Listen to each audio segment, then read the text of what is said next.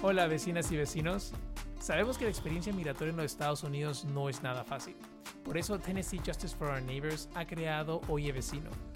Este podcast busca brindarles información veraz y confiable sobre temas de interés general para la comunidad inmigrante. Descárguenos, escúchenos, compártanos y síganos en todas nuestras redes sociales. Gracias por acompañarnos el día de hoy.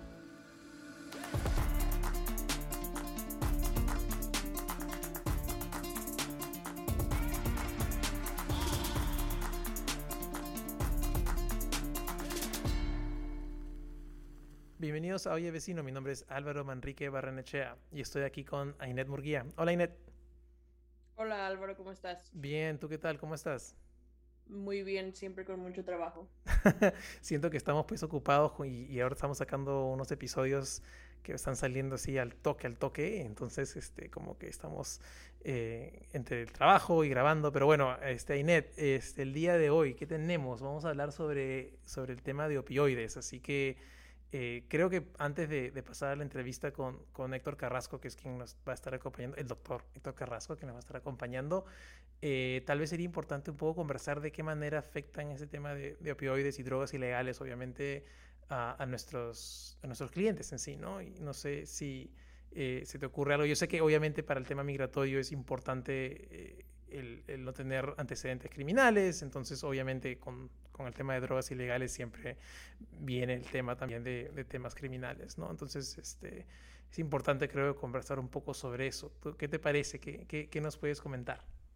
Sí, bueno, las consecuencias de migración por una condena de drogas son muy, uh, bueno, es muy grave, es algo que el servicio de migración toma muy en serio y lo considera un, se puede decir, un punto malo en considerar el carácter moral de una persona y como tú dices, hoy vamos a conversar con el doctor Carrasco. Es una conversación más informativa sobre los opioides, pero creo que también para las personas que nos escuchan es muy importante uh, que sepan que es definitivamente importante al tiempo de reunirse con un abogado de migración, ser honesto y hablar de cada encuentro con la policía, especialmente si es un cargo relacionado a drogas, aunque ya se ha relacionado el caso o su amigo le dijo, les ha dicho, no le digas a tu abogado.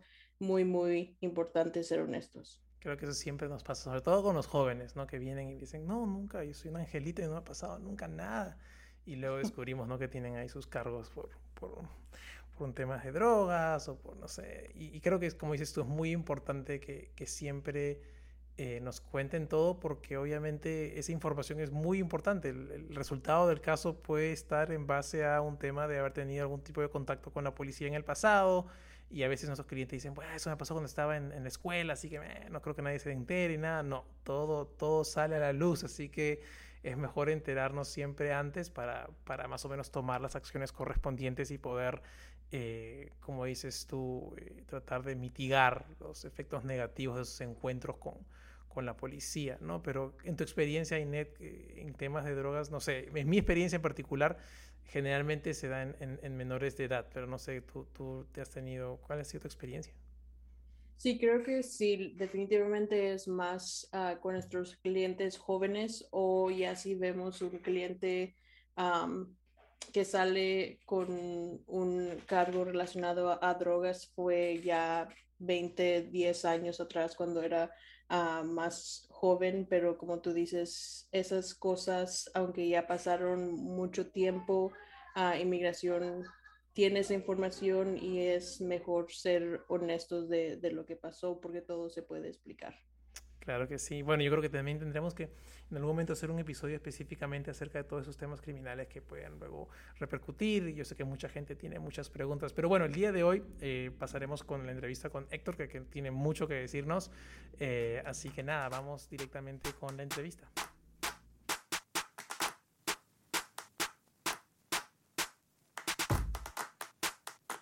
Bueno, y el día de hoy vamos a estar aquí en Oye Vecino con alguien que ya ha estado antes con nosotros, que es Héctor Carrasco, pero tal vez haya gente que no, haya escuchado los episodios anteriores. Obviamente les recomiendo que regresen y escuchen los episodios anteriores, pero Héctor, para, aquellos que recién se están sintonizando Oye Vecino por primera vez, ¿podrías más o menos un poquito comentarnos eh, quién eres y, y, qué haces en Nashville? Eh, hola, ¿qué tal Álvaro? Gracias, muchas gracias por la invitación. Este, pues mira, yo trabajo en el Departamento de Salud del Estado. Previo a, mi, rol actual, yo soy el director de equidad en una de las divisiones del Departamento de Salud, que es la, División de Salud y Bienestar. Pero previo a este rol, yo era el encargado del programa más grande que tenemos en el Estado, en, en el Departamento de Salud del Estado, eh, para prevención de sobredosis por opioides y también prevención de adicciones en general. Entonces eso lo hizo durante dos años y ahorita ya hice mi transición a otro nuevo rol, donde mi rol es, es, básicamente asegurarme que los programas que tenemos, tenemos más de 27 programas, que esos programas les lleguen a las poblaciones que más lo necesitan en el Estado. Claro, y, y, por primera vez tenemos en entrevistas también con Ainet, Ainet eh, que está con nosotros ahora como co-host, también está el día de hoy con nosotros. Hola Ainet, ¿cómo estás? Ah, muy bien, uh, Álvaro, y gracias uh, de nuevo al doctor Carrasco por estar con nos, nosotros aquí en Oye Vecino.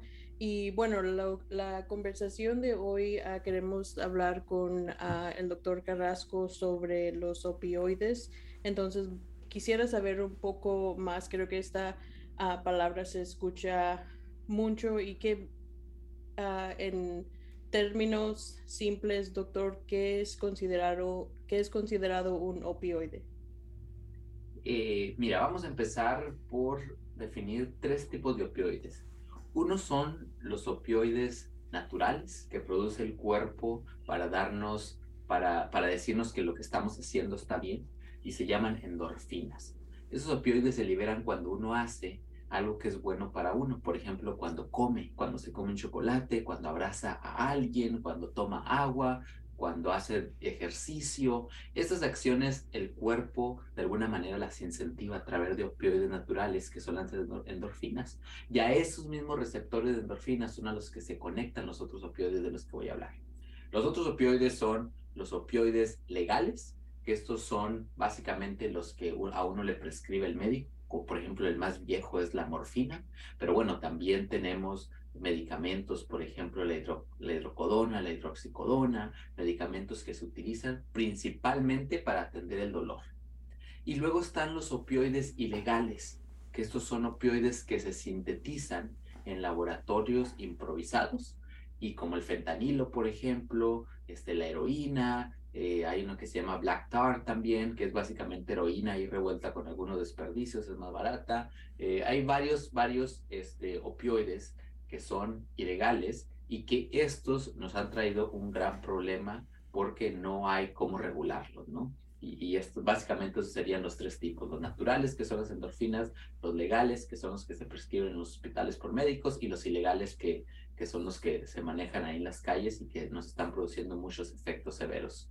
De hecho, es algo súper técnico. Gracias por la descripción, uh, Héctor. Pero cuéntanos, eh, he escuchado que estamos tal vez ante una crisis de opioides y eso es creo algo que lo, lo, que escucho bastante y creo que tal vez nuestro, nuestros oyentes también escuchen bastante. Dicen, ah, estamos ante una crisis de opioides.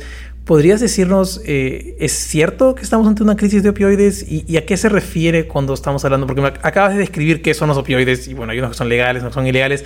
Obviamente me imagino que el tema de la crisis viene por el tema de los ilegales, pero ¿nos podrías comentar un poco eh, a nivel tal vez eh, en Estados Unidos y tal vez específicamente en Nashville, que es donde has estado trabajando, eh, ¿por qué se considera que estamos ante una crisis? Eh, sí, pues mira, nada más el año pasado fallecieron más de 100.000 personas por sobredosis de opioides principalmente, ¿no? Porque también hay, hay, hay, hay otras sobredosis, que son las, las sobredosis por metanfetaminas y, y, alcohol y otras cosas, ¿no? Pero si separamos nada más los opioides, tuvimos un montón de sobredosis, más de 100 mil en el país. Y eso nos habla de esto en números, a lo mejor a uno se le hacen, se le hacen, pues híjole, se le hacen muchos poquitos, pero si lo ponemos en contexto que todas las guerras de Estados Unidos, la guerra, la guerra mundial, la, la, la 2, etcétera. Si ponemos todas las guerras en las que ha estado luchando Estados Unidos, no se comparan en nada al número de personas que fallecen cada año por sobredosis. Entonces es un gran problema. La primera causa de muerte en personas menores de 50 años en los Estados Unidos son las sobredosis. Eh, y luego de ahí podemos hablar de otros como el suicidio y otras, ¿no? Pero en general es un problema muy grave que solamente está atendiendo a la alta y que ahorita, por ejemplo, en Tennessee, confirmadas, tuvimos 3.000 muertes el año pasado, pero, pero eh, sospechosas pueden ser más como 3.800. Ahora, por cada muerte tenemos al menos seis personas que no fallecieron, afortunadamente. Entonces, Tennessee tiene más o menos 18.000 sobredosis no fatales al año. Entonces, es una cosa muy, muy triste. En, en Nashville se tienen aproximadamente 700 sobredosis, se tuvieron 721 sobredosis el año pasado. Eh, y esto, si nos vamos al 2018, en Nashville estaban teniendo 300, 350 sobredosis al año. Entonces, esto va incrementando de manera muy rápida y es muy preocupante, ¿no? Porque esto nos habla de que estamos entrando en una era donde la gente está recurriendo a estos paraísos artificiales que, que ofrecen las drogas y, y bueno, tenemos que hacer algo, ¿no?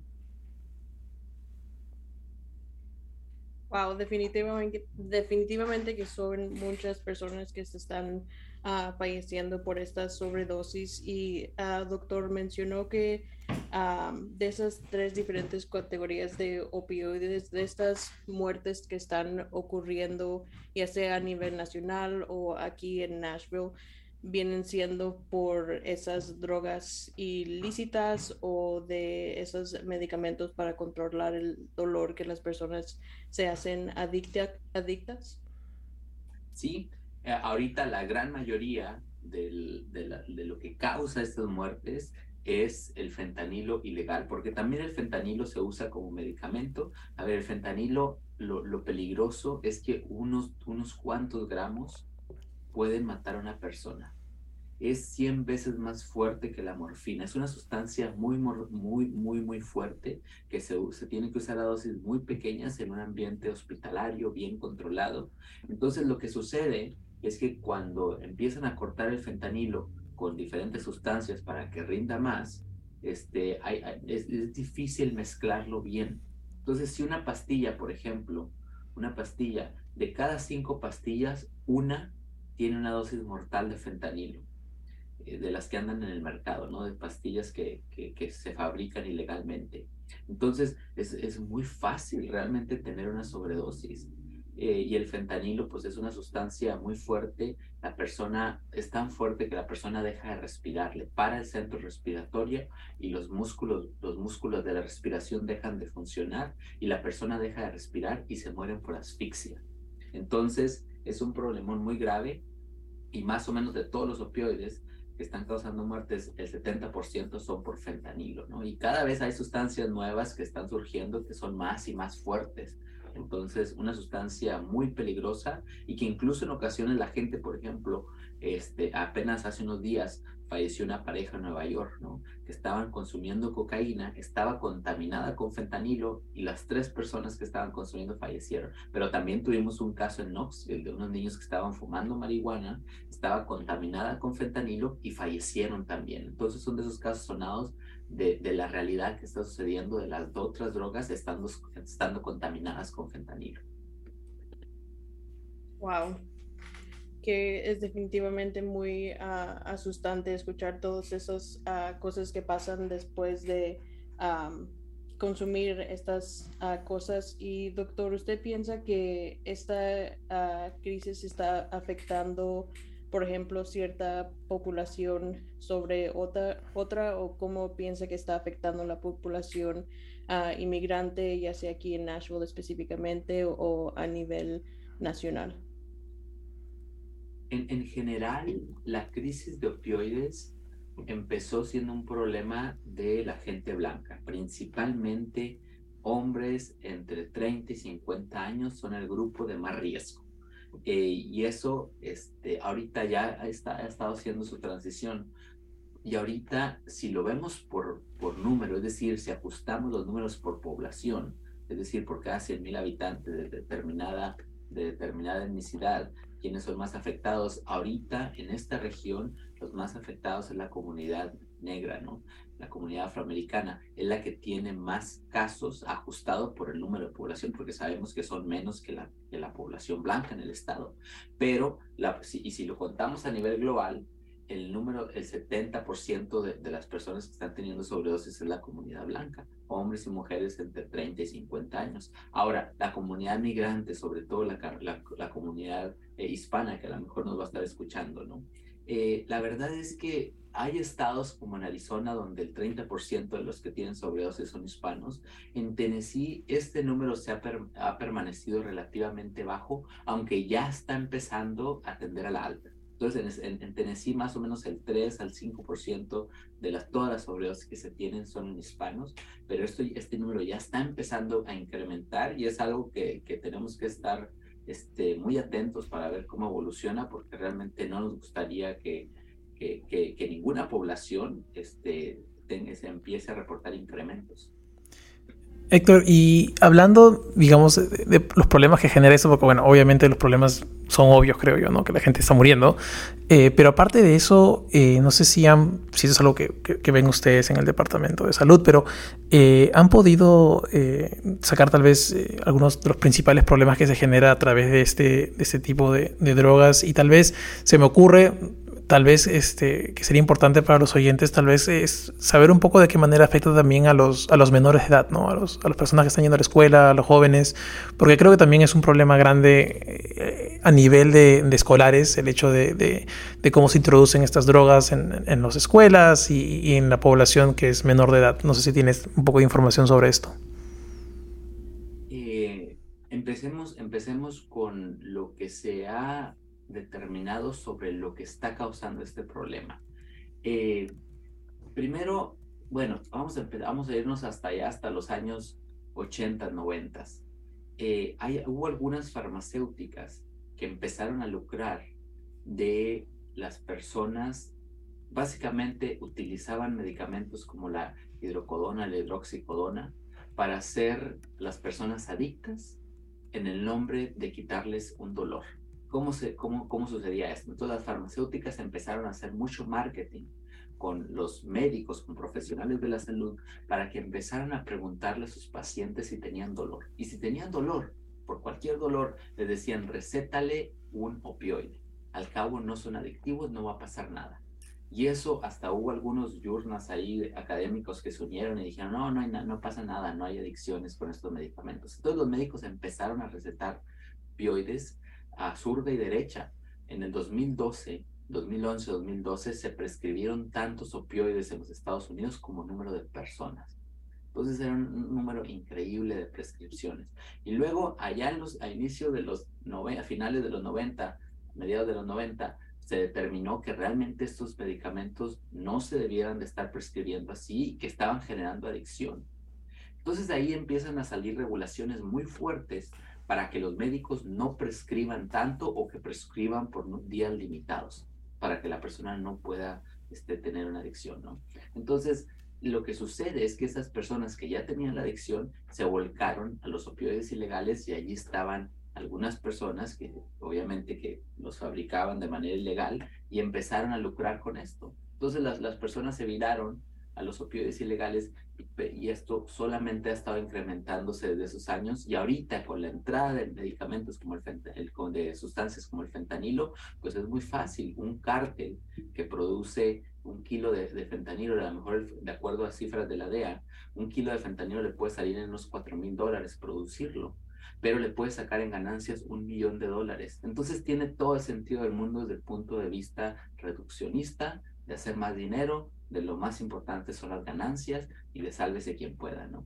Entonces, esto es más o menos como la historia de cómo ha evolucionado esto. Ahora, también se están produciendo las metanfetaminas con, que, se, que ahorita ya con un método que se llama P, DUSP se producen eh, metanfetaminas de cualquier sustancia, del ácido sulfúrico, de eh, combustibles para coches de carrera, se pueden sacar metanfetaminas que la verdad es que son muy tóxicas para el cerebro y la gran mayoría de las personas terminan con el cerebro frito en unos meses, ¿no? Entonces ha habido una crisis también muy grande de personas sin casa en California y algunos, algunas personas argumentan que es a causa de metanfetaminas que tienen muchos desechos. Entonces esa es como la parte de, de, de, de, dónde vienen las drogas, ¿no? Ahora, ¿por qué la gente se está virando a este tipo de, de paraísos artificiales? Y ahí la respuesta la tienen algunos economistas como Anna Case y Angus Deaton, D-E-A-T-O-N, que son investigadores economistas de la Universidad de Princeton, que ellos publicaron un libro, eh, eh, este Angus Deaton es, un premio Nobel de la Paz, ¿no? Él escribió un libro que se llama Deeds of, Despair and the Future of Capitalism, que es básicamente las muertes de la desesperanza y el futuro del capitalismo. Y ellos describen cómo estas muertes por sobredosis, cómo estas muertes por suicidio y también por problemas de, de alcohol, le llaman las muertes de la desesperanza y le echan la culpa a un sistema capitalista de sálvese quien pueda donde la gente en Estados Unidos no, no es feliz, no están viviendo su sueño americano, no están, no están sintiéndose con un propósito, se la pasan ocupados trabajando y no salen de donde mismo y se empiezan a virar, se dan cuenta que el, sistema está diseñado para no dejarlos avanzar, ¿no? Y para que todas las ganancias se las lleven unos cuantos. Entonces, e, esa es como la parte más... Eh, más de las causas estructurales de lo que está pasando, ¿no? Este fenómeno de por qué la gente, porque la pregunta es, no es por qué la gente está usando tantas drogas, sino por qué la gente es tan, es tan infeliz que se tiene que virar a estos países artificiales, ¿no? Entonces, es como la parte de causas y hay muchísimo que escarbar porque obviamente ahí si, si, si las personas que y bueno, para tocar en tu, en tu pregunta de Álvaro, de, los niños, ¿cómo los afecta? A ver, la gran mayoría de las personas que tienen, que tienen adicción hoy empezaron cuando eran jóvenes. La gran mayoría empezaron a hacer drogas cuando eran jóvenes. Entonces aquí el problema, el problema es, el niño crece en una familia con violencia doméstica, una familia en pobreza, una familia disfuncional, donde hay, este, donde realmente no se puede ser feliz. Entonces, hay un momento donde a lo mejor sale ahí la oportunidad de las drogas y ¡pum! empiezan a, probar su primera droga y esta droga les da paz, les da calma, se sienten bien y luego de repente empiezan a caer en un ciclo donde ya no hay escapatoria más que usar la droga porque ya su cuerpo se le exige, ya no es que le dé felicidad o que le dé placer, ya es solamente que su cuerpo se siente muy mal cuando no usa la droga. Ya cuando pasan a ese, a ese paso ya es muy difícil que haya vuelta atrás, ¿no? Y lamentablemente decimos, a ver, es que se están muriendo 100 mil personas en Estados Unidos por sobredosis, pero la verdad, la verdad es que cada una de esas personas era padre, era una madre, era un hermano, era un hijo. Estamos dejando a familias sin, sin estas personas tan importantes estamos destruyendo, se están destruyendo las familias con esta, con esta epidemia tan horrible, ¿no? Entonces, al final, todos terminan afectados porque los que están muriendo están, están dejando vacíos en familias y en comunidades. Entonces, la verdad, Álvaro, este es un tema muy complejo, pero que yo sí creo que, que al final termina afectándonos a todos porque este, afecta a las familias, afecta a las comunidades, afecta ciertamente la productividad económica, afecta muchísimas cosas. Eh, Héctor, es súper interesante y, y, un tema que, que me, me, parece que tal vez nuestros oyentes quieren escuchar porque muchos, tenemos muchos oyentes, son padres de familia, están muy preocupados y, creo que, no sé, esta es la perspectiva que tengo yo como inmigrante eh, también, es el hecho de que uno llega a Estados Unidos, un país súper desarrollado, dice, wow, muchas oportunidades, mucha tecnología, mucho avance, pero también al mismo tiempo, y eso es algo que tal vez, esa es la forma en la que lo veo yo y tal vez probablemente muchos de nuestros oyentes, eh, es el hecho de que también al mismo tiempo es, wow, con todo eso que hay, también hay más, eh, aunque parezca raro, pero parece que hay más eh, posibilidad, más, digamos, una manera más fácil de que, de que menores de edad estén en contacto con estas drogas. Entonces, me interesaría saber, el Departamento de Salud, en tu experiencia, ¿tiene números respecto a cómo está el tema de drogas en las escuelas aquí en Tennessee? A comparación de otros estados. Eh, ¿qué, sabes tú acerca de eso? Y, digamos, este, tal vez tienes tú una explicación de por qué eh, hay ese, eh, digamos, esa, ese, esa, ¿cómo decirlo? Este, este, ese, ese, esa facilidad de que tal vez menores ya pueden, puedan conseguir estas drogas. Números como tal es, es difícil. Lo que tenemos son encuestas que se mandan, que esas las maneja el departamento de de salud mental este, y, de, prevención de uso de sustancias, que es un departamento aparte. Este, pero ellos lo que hacen son encuestas a algunos jóvenes y de ahí se determina cuántos jóvenes utilizan droga, ¿no? Y los números ciertamente son, son altos cuando se trata de drogas, por ejemplo, la marihuana, pero a ver, es que ahorita ya las reglas del juego ya son muy diferentes y qué ha venido a abonar la disponibilidad de drogas en nuestros hijos y en nuestras personas jóvenes, las plataformas sociales, las redes sociales. ¿Por qué? Porque, a ver, muchas veces las personas que están vendiendo droga, drogas ilegales, como los opioides, lo que hacen es hacer eh, challenge, ¿no? Hacen el, el, el reto de, de, ver quién se toma una de esas pastillas de fentanilo, ¿no? y, lo hacen en las redes sociales y no utilizan el nombre de la droga, pero utilizan eh, figuras, este, híjole, yo ya me siento como, como, un abuelo en esto, ¿no? Pero utilizan este, los emotics o esas cosas y, y una combinación significa determinada droga. Entonces, la DEA, y otras organizaciones han estado tratando de identificar esos códigos porque los jóvenes ya saben más o menos qué droga es, cuál combinación. Entonces empiezan a, hacer retos y la verdad es que esto se, se, está saliendo mucho de control porque es muy difícil encontrar a la gente cuando están detrás de una plataforma social. Es muy difícil, ya, los, ya los, uno pensaría que, bueno, los distribuidores de antaño, pues ahí andaban distribuyendo drogas, ¿no? Ahorita, ahorita por email, ahorita por muchas cosas, es muy difícil encontrar a esas personas, ¿no? Entonces, con, con la, una red social, una persona, un joven puede encontrar drogas de manera muy sencilla. Y esto la verdad es que nos pone en desventaja porque obviamente este, las maneras en las que se encontraban a los que distribuían drogas pues ya no son aptas para este, para este siglo de la tecnología, donde las redes sociales marcan la pauta y donde es muy difícil encontrar a esas personas, ¿no? ¿Y hay ah, algún recurso que ofrece el Departamento de Salud o quizás en las escuelas? Creo que a veces para la mayoría de nuestros clientes principalmente es más fácil ah, acudir a las escuelas para recursos Ah, para combatir esta epidemia, por ejemplo, si hay algún como de esos eh, emojis que mencionaba de ver qué significa cada cosa o para un padre que está escuchando qué es lo que podría hacer para informarse un poco más de qué es lo que puede hacer para prevenirse o en dado caso de ah, tener un caso de sobredosis, qué sería lo primero que hacer. Mm, sí, sí sí hay recursos. Eh, y, ahí yo, les recomiendo la mejor investigar un poquito ahí de lo, de lo a, nuestros padres que están escuchando. A lo mejor ver qué es lo que está diciendo la, la DEA ahorita, porque esto de los emojis cambia cada vez, ¿no? Entonces son diferentes, pero en general ellos producen reportes de, miren, si ven esta combinación en redes sociales, esta significa cocaína, este, renuncien, etcétera, ¿no? Pero eh, también del Tennessee Bureau of Investigation, del TBI, también ellos están trabajando muy, muy de cerca con estas agencias gubernamentales para tratar de, de, de, disminuir el, el, consumo ¿no? y también de disminuir el supply, la, la oferta de, drogas.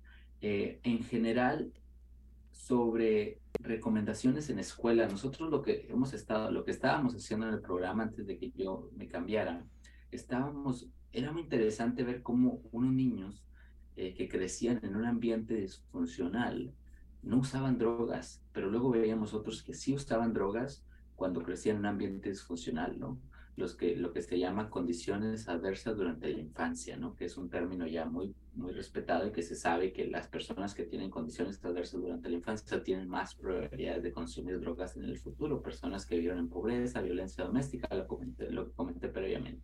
Entonces se veía que personas que tenían esto eh, y otras personas en, el mismo, en las mismas condiciones, unas usaban droga y otras no. Y de lo que se llegó a la conclusión en estudios académicos es que básicamente había unas personas más resilientes que otras. Entonces, básicamente, lo, que está, hacíamos en la escuela nosotros era tratar de implementar algunos currículos para ayudarles a estos niños que tienen condiciones adversas durante la infancia para desarrollar más resiliencia y para encontrar maneras dentro de sí de decirles no a las drogas. Eso lo estuvimos haciendo en diferentes escuelas, en Mid Cumberland, también sé que Davison estaba muy interesado en avanzar, ahorita no sé, no sé cómo vayan con eso, ¿no? Entonces, esos son como el tipo de cosas que se hacen en las escuelas desde el punto de vista gubernamental. Ahora, ¿qué pueden hacer los padres? Pues en general, los padres tienen que estar muy atentos a conductas diferentes en sus hijos. Si ven que su hijo se queda dormido para ir a la escuela, que de repente se vuelve un poquito más, más irresponsable, que se empieza a juntar con, con amistades que a lo mejor ustedes no conocen o que son nuevas, en general que empiece a actuar diferente y, y, que vean ustedes que comen menos, etcétera, hay que acercarse a su hijo y hay que tratar de platicar, hay que tratar de ofrecer ayuda. Eso es muy importante. Ahora, mantener canales de conversación con sus hijos y sentarse a platicar con ellos de una manera abierta y hacer actividades como familia también son cosas muy importantes que nuestras familias tienen que estar haciendo, porque al final lo opuesto a adicción no es de estar sobrio, lo opuesto a adicción es estar conectado socialmente. La gente que tiene una red social fuerte, que tiene amigos, que tiene familia, que tiene que se siente bien con su vida, rara vez va a usar drogas. Entonces es muy importante acercarse con sus hijos, hacer actividades de familia y estar conectados, ¿no? Estar conectados con su comunidad, con amigos, etcétera. Y esas, esas, esas serían las recomendaciones que yo, yo tendría para, para los padres. Este, y a lo mejor podemos hablar un poquito de los otros recursos que tenemos este, en el Estado, pero ya para personas que tienen adicción. Excelente. Eh, Héctor, es mucha información y sé que has compartido con nosotros unos cuantos links de interés general y los vamos a poner en, en, el episodio en la descripción, pero en verdad las recomendaciones que das son, son muy buenas. Creo que, finalmente, como bien dices tú, es un tema de comunicación, sobre todo con los jóvenes, ¿no? Es un tema de comunicación, de integrarse y, y yo sé que muchas de las personas que nos escuchan tienen mucho trabajo, tienen muchas cosas, cosas por las cuales están ocupadas, tienen distracciones, tienen cosas importantes, pero creo que obviamente no, no hay forma de, de, dejar de lado o de, digamos, descuidar el tema familiar y, estar siempre atentos de que los jóvenes en casa estén, pues, como dices tú, sintonizados, integrados y que hayan canales de comunicación para estar al tanto de, con quién están, qué están haciendo. Eh, ha sido muy interesante lo que nos comenta Héctor. Yo sé que tendríamos mucho para conversar, eh, pero yo creo que eh, es muy importante lo que nos has comentado y, las maneras en las cuales tal vez podemos prevenir eh, este tipo de, situaciones y, sobre todo cómo combatir desde jóvenes el tema de, digamos, la, el contacto con las drogas. Eh, Héctor, no sé si tienes algo más que decirnos antes de, terminar, pero te agradezco y, y, te felicitamos desde ahora por el, el nuevo puesto que tienes y, lo, ya estaremos comunicándonos sobre otras cosas médicas que nos quieras comentar, pero no sé si tienes algo más que, que, contarnos y, de hecho agradecerte por el tiempo y por darte un, espacio para conversar con nuestros oyentes. Eh, pues mira, eh, la verdad es que sí me gustaría hablar un poquito de los recursos que, vamos a compartir en los comentarios. La primera se llama Find Help Now, que esta es un, un, una página de internet donde ustedes van, ponen quiénes son ustedes, este, su, su, su sexo, ponen su género, ponen este, qué tipo, dónde viven, qué tipo de tratamiento están buscando y luego la parte de pago, ¿no? Cómo pagarían. Y le dan, le dan clic a search y les van a aparecer diferentes, diferentes sitios o diferentes proveedores de salud que les pueden dar servicios de salud. Entonces, esa sería la primera página que que es específica para personas con adicción, personas que están buscando ayuda. Ahora, el otro es, se llama de Tennessee Redline. De Tennessee Redline, estos, y ellos hablan español, ellos tienen intérpretes. Entonces, esta es una línea a la que ustedes pueden hablar o pueden mandar un mensaje de texto. Eh, y en esta, ellos tienen una base de datos grandísima de todas las personas que ofrecen servicios de salud, especialmente para adicciones en Tennessee. Entonces ustedes hablan con ellos, le dicen, le dicen lo, con lo que están batallando, dónde viven, les van a pedir más información de, su seguro médico, etcétera, y luego les van a decir, mira, basado en lo que tú nos diste, estos son los proveedores que te podrían atender. Entonces, estos son muy buenos recursos que yo creo que les podrían venir muy bien a nuestros, eh, a nuestros escuchas, ¿no? Entonces, este, pues la verdad, Álvaro, muchísimas gracias. A Enel, muchísimas gracias por la entrevista, por la invitación y espero que esta información sea útil a la audiencia, ¿no?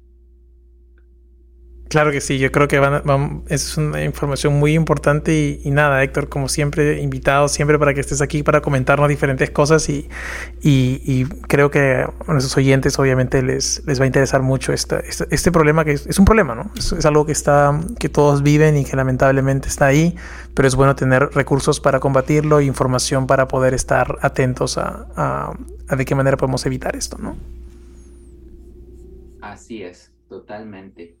Entonces, este, sí, la, verdad es que ese es un problema muy grave que, que, tenemos que empezar a verlo con ojos diferentes, porque los, lo que se hacía de antaño de meter a las personas a la cárcel, pues realmente no ha funcionado. Ha incrementado el número de personas en la cárcel, pero no nos ha ayudado a, a ver el problema. Hay, hay, estados como Oregon, por ejemplo, que están haciendo eh, algunas cosas bastante interesantes, como de criminalizar el uso de drogas, lo cual pudiera sonar controversial, pero es muy interesante lo que están encontrando ellos y hay otros países como Portugal donde dejaron de, de, criminalizar las drogas, el uso, eh, no la distribución, pero que la verdad es que se ha visto que, que, tiene algunos resultados ahí que pudieran verse como favorecedores, ¿no? Pero bueno, esto es algo que, que sigue en la conversación y, y esperemos que, que las cosas mejoren en Tennessee.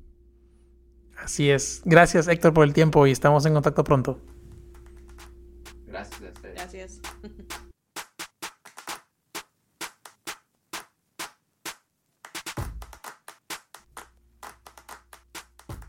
nuevamente un agradecimiento a Héctor por acompañarnos y comentarnos un poco más acerca de este tema tan, tan importante. Eh, vecinos, eh, solamente para recordarles, nuestro programa de Familias Unidas sigue disponible para todos ustedes en nuestra página web tnjfon.org. Familias Unidas es un programa que brinda información a la comunidad inmigrante acerca de diferentes temas Ah, son videos que están en nuestra plataforma, tienen que solamente inscribirse con un correo electrónico y pueden acceder a toda esa información de manera gratuita. Eh, por ahora eso es todo, estaremos pronto con un nuevo episodio, así que estén atentos. Eh, hasta la próxima. Oye Vecino es una producción de Tennessee Justice for Our Neighbors. Nuestro equipo incluye a Tessa Lemos del Pino, Bethany Jackson, Brittany Given, Emily Webb, Alan King, Ainet Murguía, Netra Rastogi, Zoe Ham, Hannah Smalley, Hashmatullah Sisi, Negar Ahmadi, Jill Hoyos, Megan Lombardi y quien les habla. La edición, contenido y mezcla de sonido de este podcast es realizado por mí. Oye Vecino es una fuente de información para la comunidad inmigrante en los Estados Unidos. Se produce y se mezcla utilizando el programa Hindenburg Pro. Soy Álvaro Manrique Barnechea. Gracias por escucharnos.